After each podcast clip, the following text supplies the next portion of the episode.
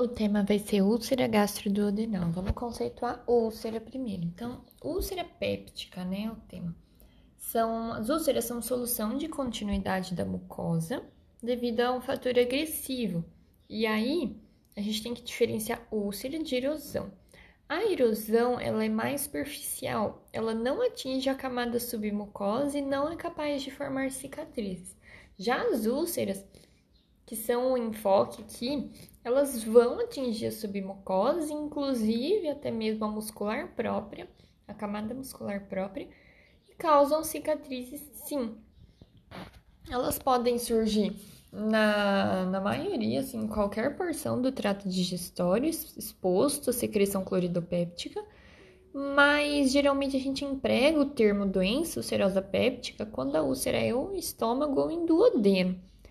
A úlcera duodenal ela é mais comum, ela é a forma predominante e 95% dos casos localizam-se na primeira porção do duodeno. E a faixa etária que é acometida são indivíduos mais jovens, entre 30 até 55 anos. Já no estômago, é, elas são menos frequentes comparativamente, né, em segundo lugar. E quando acontecem no estômago, 80% vão ser na região de antro, gastro, gástrico, na pequena curvatura, então. É, os indivíduos acometidos, eles são mais idosos, eles tendem a ser mais idosos, entre 50 até 70 anos. No geral, as úlceras acometem mais o sexo masculino. O problema das úlceras, né, além da sintomatologia, são as complicações, que podem ser o sangramento, que é a causa mais comum de hemorragia digestiva alta, é a doença ulcerosa péptica, a complicação mais frequente. E as perfurações também. As perfurações podem ser complicações de, de úlcera gastroduodenal, ainda mais graves, né? Tem uma alta morbidade, especialmente acontecem na pequena curvatura gástrica e na parede anterior do bulbo duodenal.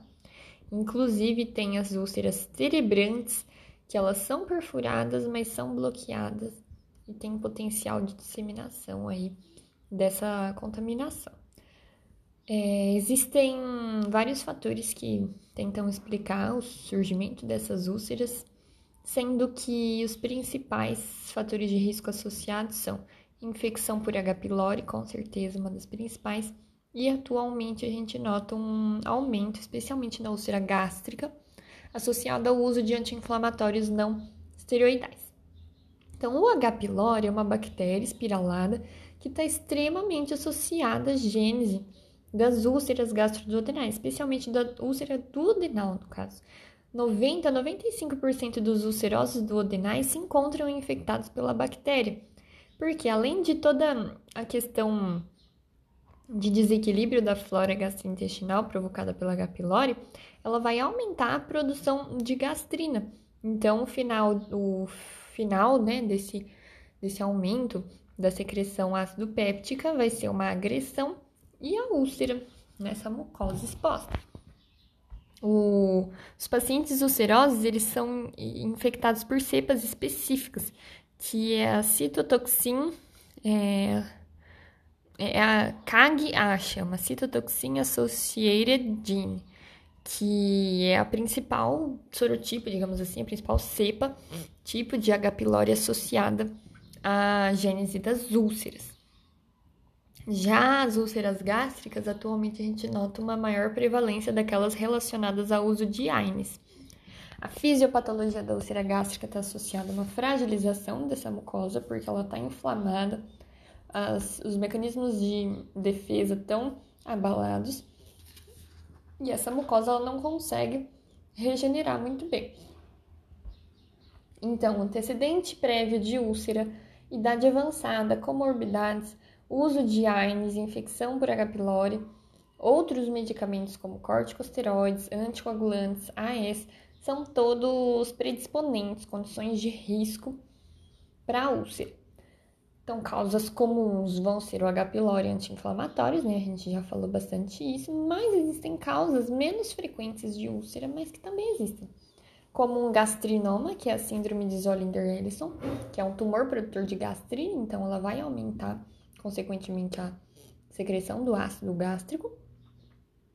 Temos também neoplasias, como carcinoma, linfoma, leiomioma, leiomiosarcoma, infecções como tuberculose, sífilis, herpes simples e citomegalovírus, um tecido pancreático ectópico e também causas idiopáticas. Assim, no geral, a gente não consegue diferenciar clinicamente uma úlcera gástrica de uma úlcera duodenal. A gente faz o, diferencial confirmatório mesmo através de exames de imagem, endoscopia.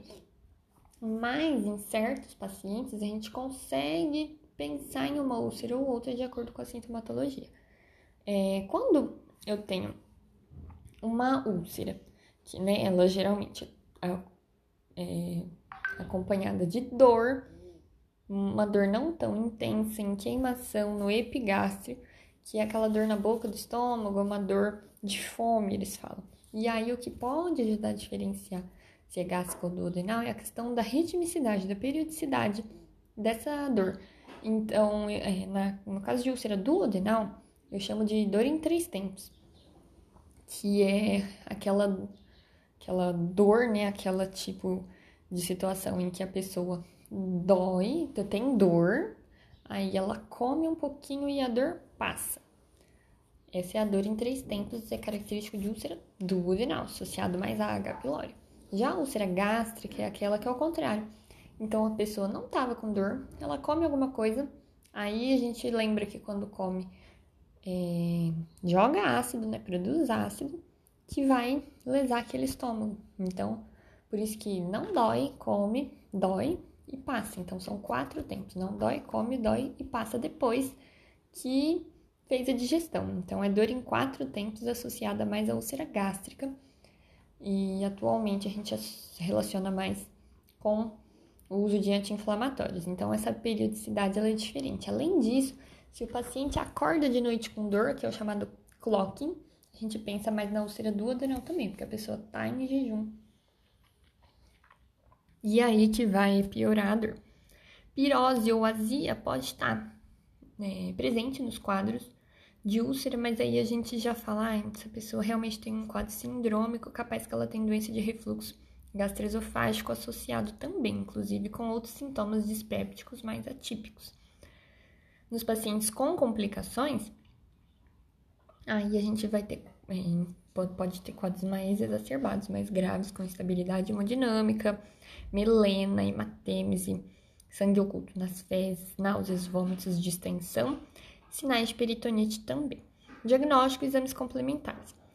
Endoscopia digestiva alta com exame histopatológico, ele vai definir a úlcera, onde que ela está, a etiologia. Pode fazer é, retirada de fragmentos para biópsia e detecção do H. pylori. Existe também é, dosagem de gastrina nos quadros atípicos para você diferenciar talvez um gastrinoma, né? Para você ver se você desconfia que talvez não seja H. pylori ou Wine, a etiologia, quando é uma doença refratária, recorrente, etc. Aí você pode pensar nesses diagnósticos. Para você fazer diagnóstico de Helicobacter pylori, existem várias metodologias. Tem os métodos invasivos e os não invasivos. Quanto a métodos invasivos, nós temos o histológico, a cultura e o teste da urease. A histologia é o teste padrão quando você está na, na rotina hospitalar fazendo uma endoscopia, né? A sensibilidade e especificidade deles são bem altas. A cultura. A cultura é um padrão de referência alternativa que tem também uma boa sensibilidade e especificidade. O teste da urease, ele é interessante porque ele é rápido e tem boa relação custo-benefício, só que ele exige um teste adicional para confirmação dessa, dessa infecção. E os testes não invasivos, os não endoscópicos, né, que a gente chama, seria o teste respiratório com ureia marcada, que ele é útil para você detectar a erradicação da H. pylori, é uma, é uma, uma alternativa, então, de padrão de referência pesquisa do antígeno fecal, que é pouco utilizado, mas não é tão confiável para controlar a erradicação, e a sorologia, que é um dos mais utilizados, mas tem na, no, nos estudos, mas na, na prática, sim, ele não, ele não é tão empregado, porque ele não significa infecção ativa, pelo fato de que o IgG ele fica permanentemente positivo, né? Mesmo se a pessoa teve contato, não tá ativo, tá crônico ou curou, o IgG tá lá positivo. Então, ele acaba te confundindo um pouco. Já o teste da ureia marcada, que nem eu falei, ele indica a infecção atual. É isso que ele vai falar. Então, por isso que ele é bom para você ver se o tratamento foi eficaz. O tratamento, falando nele, ele tem os objetivos, então, de aliviar os sintomas, cicatrizar as lesões existentes, prevenir as recidivas e complicações. Quais são, então, assim, tratamento da úlcera associada a H. pylori? Eu vou fazer um IBP, no caso omeprazol, 20 miligramas, ou ainda 30 miligramas de lansoprazol, 40 miligramas de pantoprazol ou esomeprazol. Então, são essas as possibilidades, mas no geral é o próprio omeprazol mesmo. Então, 20 miligramas omeprazol, mais, aí pensando agora na H. pylori, como que eu trato? Amoxicilina 1 grama mais claritromicina 500 miligramas.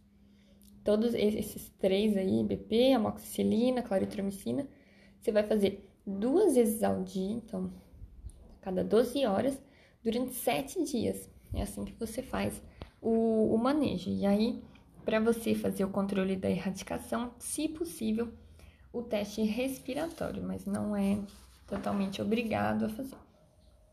Nos casos de complicações, como perfuração, terebra, é, úlcera terebrante, né, a terebração, a conduta vai ser sempre cirúrgica. É, só um parênteses, assim, terminando de falar de úlcera péptica, né, agora a gente entra rapidinho para falar das lesões agudas da mucosa gastroduodenal. O que, que são elas? Né? São as úlceras de estresse, basicamente. São lesões pequenas ulceradas sem sinais de cronicidade que vão ter como sangramento a principal complicação. Seriam elas as úlceras de estresse de Cushing e de Curling.